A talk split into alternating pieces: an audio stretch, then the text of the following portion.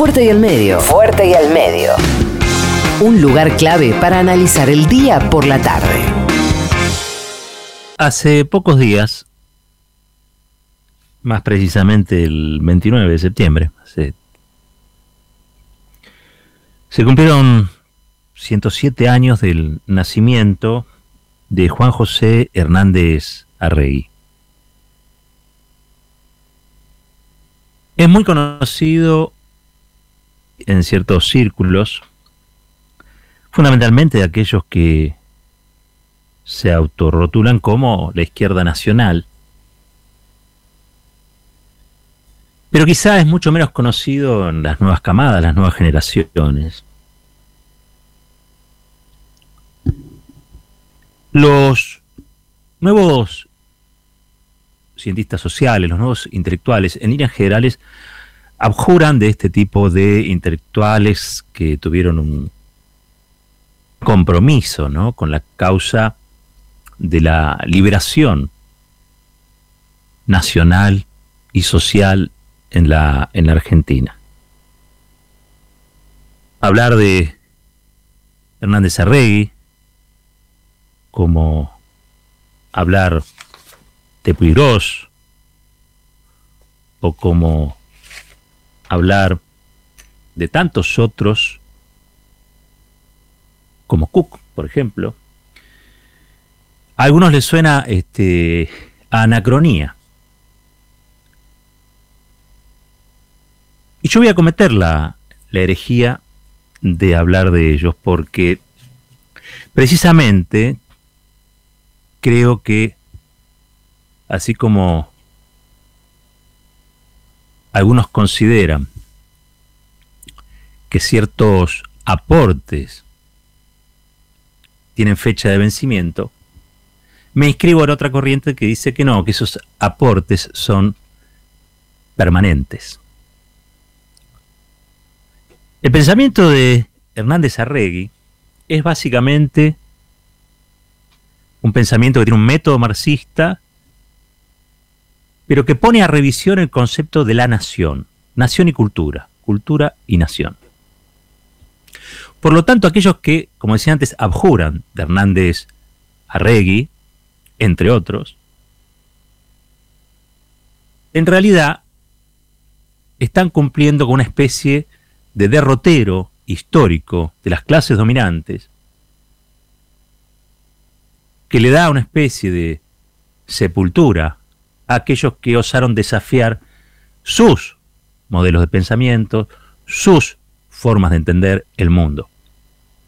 Es decir, cada vez que se acusa a Armando Serregui de anacrónico, en realidad se le está haciendo el juego a aquellos que fueron en vida enemigos de Hernández Serregui, pero fundamentalmente de sus ideas. Fundamentalmente de sus ideas. Hernández Arregui decía enfocó parte importante de su obra en el concepto de cultura. Había leído a Gramsci, y había leído a Gramsci y había entendido todo. Y había entendido también lo suficiente como para venir a pelearse con la izquierda marxista tradicional, que hacía una lectura de Gramsci, si se quiere, internacionalista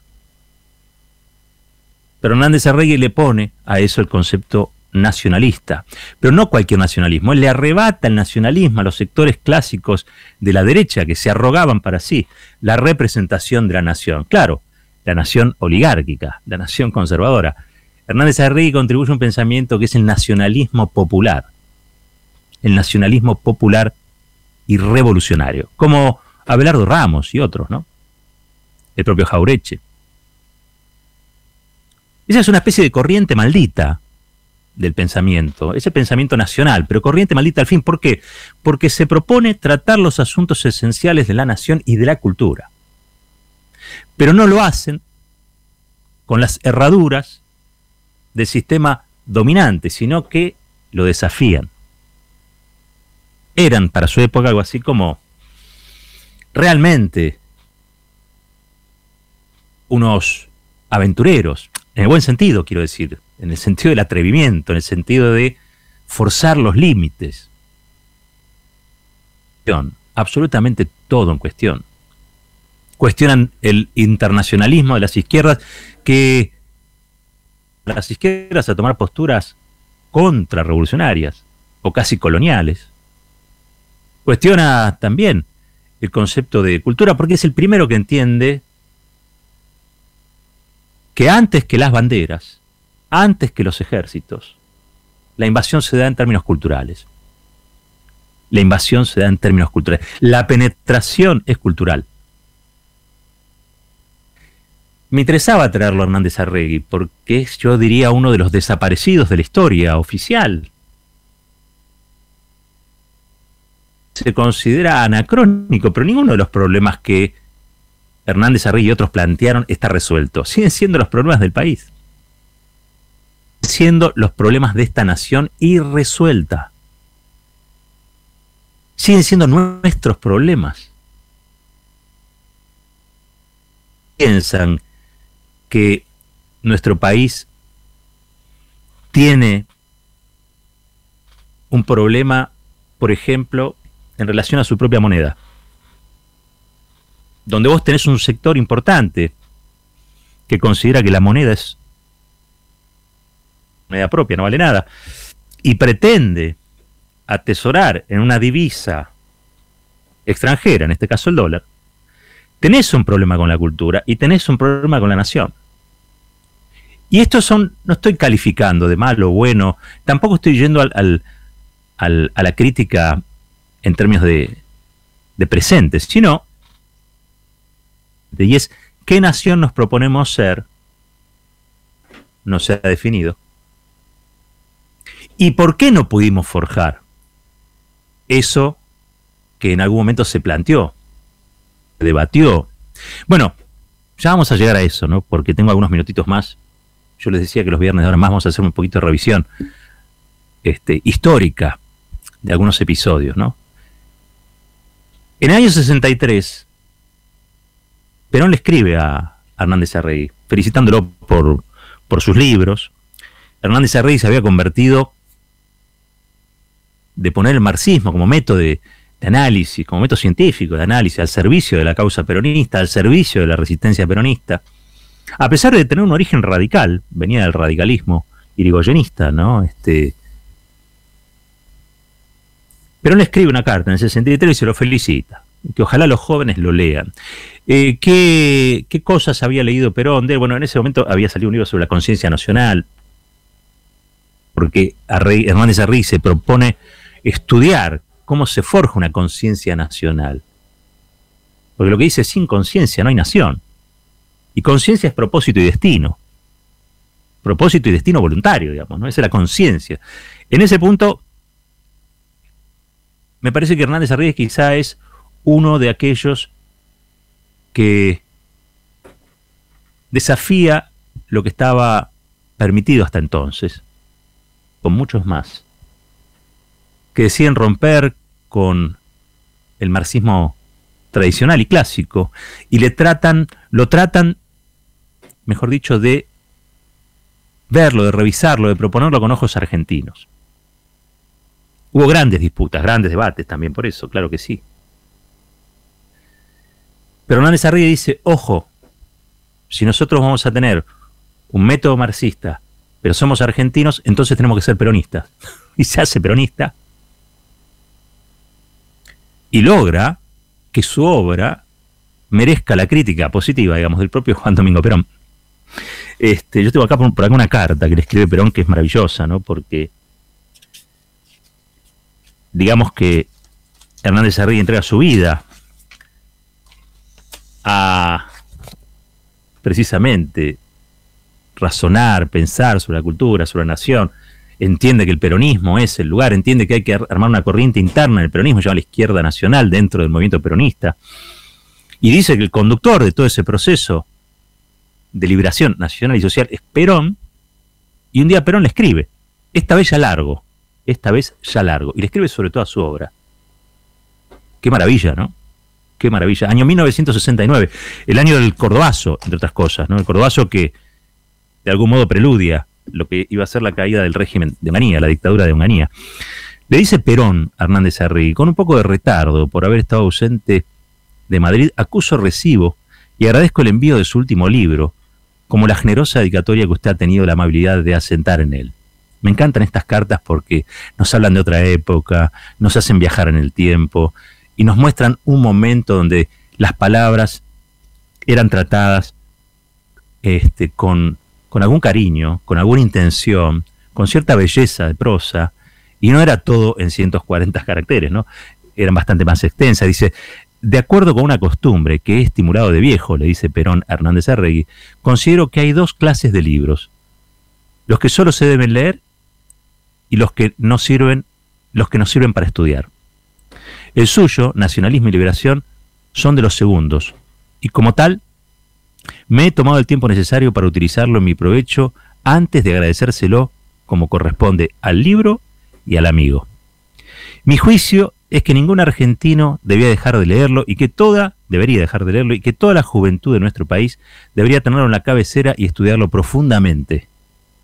A la claridad meridiana de sus ideas le agrega usted el atractivo de su literatura y su acabada, eh, su acabada erudición.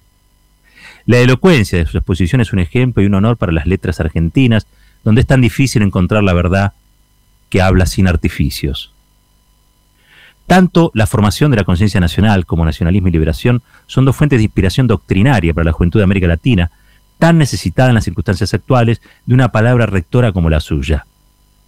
Como ya he dicho, los pueblos del continente latinoamericano están de pie, luchan por su liberación y su independencia, aunque algunos países, en manos de gobiernos cipayos, traicionan la causa más sagrada para los pueblos, su soberanía. En nuestro país, la juventud argentina ha sabido salvar el honor de su bandera, demostrando que no todo está podrido en Dinamarca.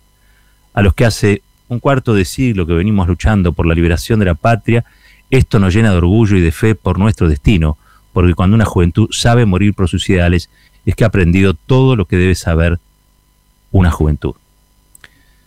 Cuando usted lo dice, el ideal argentino de esta hora comienza con la liberación del neo, como usted dice, el ideal argentino de esta hora comienza con la liberación del neocolonialismo, imperialista que tan seriamente nos amenaza y de la tiranía que en el país parece servir los mismos intereses. Los que reciben instrucciones y tratan con los agentes foráneos en contra de la voluntad popular y los verdaderos intereses de la nación no pueden ser considerados como argentinos y menos aún como gobernantes. Al decir de San Martín, un crimen semejante no se puede borrar ni aún con el sepulcro.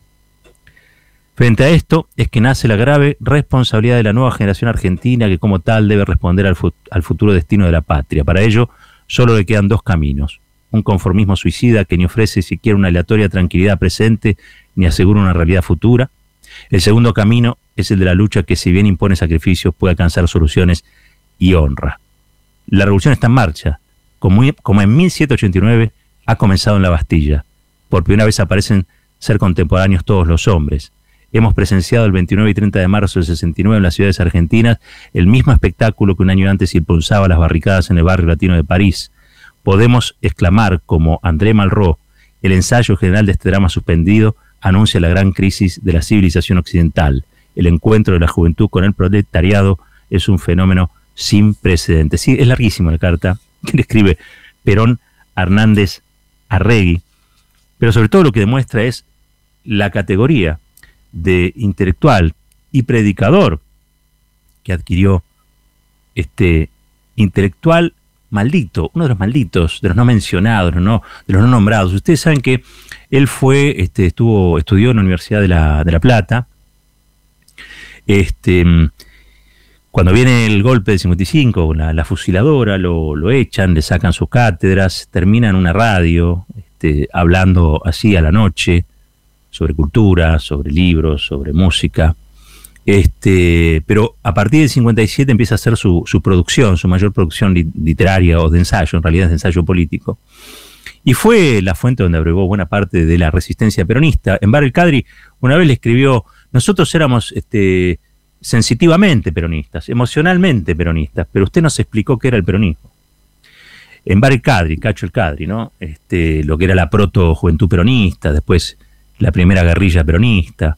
Este, todo eso tuvo eh, inspiración en las palabras, en las reflexiones, este, de alguien que tuvo mucha valentía y mucho coraje, porque había que plantarse frente a los, no sé, por decir de una manera, los Beatriz Arlo de aquella época y desafiar el canon.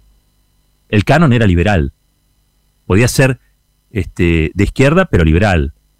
Podía ser, este, si quería, revolucionario, pero liberal. Y ahí hay una reivindicación, una, puja que da Hernández Arregui para apropiarse, si se quiere, de, de la palabra, es más profundo esto, ¿no? Pero de la palabra nacional, lo nacional el nacionalismo, que hasta entonces era de la derecha y Arregui, Hernández Arregui la trae para este lado, vamos a decir así. sus teorías, sus reflexiones teóricas, les decía, no solo animaron a, una, a varias generaciones, diría yo, de, personas que empezaron a, reflexionar con él alrededor de estas cosas. Cuando uno piensa que la Argentina tiene una baja densidad nacional, una baja una baja comprensión este, de lo que significa el concepto de nación. Y eso, entre otras cosas, porque tiene una élite offshore, tiene una, una élite que siempre ha estado mirando hacia afuera. Su principal, principal diario, que es la, la Nación de Mitre, era un diario que hasta hace poco seguía ofreciendo sus primeras páginas a lo que sucede en el mundo, ¿no? Antes de mirar para adentro, miraban hacia afuera. Todo parte de una élite, insisto, que despreciaba lo, lo local, lo autóctono, lo propio, y creía que todo este, lo mejor venía o provenía de afuera o estaba afuera, o en Londres o, en París, y ya en el siglo XX estamos hablando de los Estados Unidos, o en Estados Unidos también. ¿no? Esa, esa élite es la que nos ha eh, propuesto ser un país dependiente, un país colonial, un país chiquito también, que es el que, el que tenemos en virtud de lo que podríamos ser. Este, y me parecía hoy que era un tiempo, 107 años, momento de traerlo a Hernández Arregui, este, revivirlo un poco. Es el aporte que podemos, que podemos hacer. Robarle este, 20 minutos al ruido, de algún modo prestarle nuestro hálito a, este gran, gran pensador, gran forjador también de otros, de otros pensadores, ¿no? Y, y entre otras cosas también un poco como es su derrotero, ¿no? Porque él publica su último libro ya, eh, creo que Peronismo y Socialismo, um, allá por la década del 70, 72. Creo que es el 72. Eh, sí, 1972, Peronismo y Socialismo. Y, ya estaba allí este, siendo muy hostigado por los sectores de la derecha. Ya el, liberalismo le había hecho la, la cruz, este, pero también había recordemos, ¿no? Una sucesión de dictaduras y de profundo antiperonismo. Entonces ya vivía amenazado. Y entre otras cosas creo que le vuelan su casa. Allá por el setenta y pico le vuelan su casa. Este, le vuelan su casa, zafa, de casualidad, no es que se la volaron para que se asustara, eh, se la volaron para matarlo, ¿no? Em, y logra que en el 73 lo distinguieran como profesor emérito de la Universidad de Buenos Aires. En el 74 estaba dirigiendo la revista Peronismo y Liberación. ¿sí? El primero de julio del 74, mira qué fecha, la muerte de Perón, la AAA le pone la bomba en la calle, en la casa de la calle Guise, en Palermo. Eh, y en septiembre, en septiembre, ya formaba parte de los listados de la, de la AAA que se habían hecho públicos. ¿no? Con su mujer optan por irse, escapar de esa locura y de ese crimen que eh, se había convertido, ¿no? Este, la, la, calle, digamos, ¿no? Es esa atmósfera criminal que dominaba la calle, quiero decir. Se van a, Mar del Plata, se refugian en Mar del Plata. Eh, y allí, estando en, Mar del Plata, el 22 de septiembre, finalmente, eh, del 74, lo sorprende un infarto y fallece. Tenía 60, 60 años de edad cuando murió este, Hernández Arregui. Allí lo había acogido una familia de apellido Elizagaray, eh, que le dio protección frente a la AAA y la persecución este, de, la derecha. Y dos años después, esa familia es diezmada por la dictadura cívico-militar que los matan a varios de sus integrantes, ¿no? Entre en el año 76, entre el 75 y el 76 eran gente comprometida, por supuesto, militante, pero tenían, además, habían cometido el pecado de alojar a este gran pensador de ideas que con mucho coraje se animó a cuestionar el canon que hasta entonces era el vigente para analizar los problemas del país, de su gente, de la cultura y de la nación. Les decía, yo le quería robar 20 minutitos, a, 20 minutitos al ruido ¿sí? para cometer esta herejía, que es prestarle, prestarle este momento de vida, nada más y nada menos que a Hernández Arregui, pensador nacional. Esto es fuerte y al medio. La reflexión tiene su tiempo. Fuerte y al medio. Con Roberto Caballero.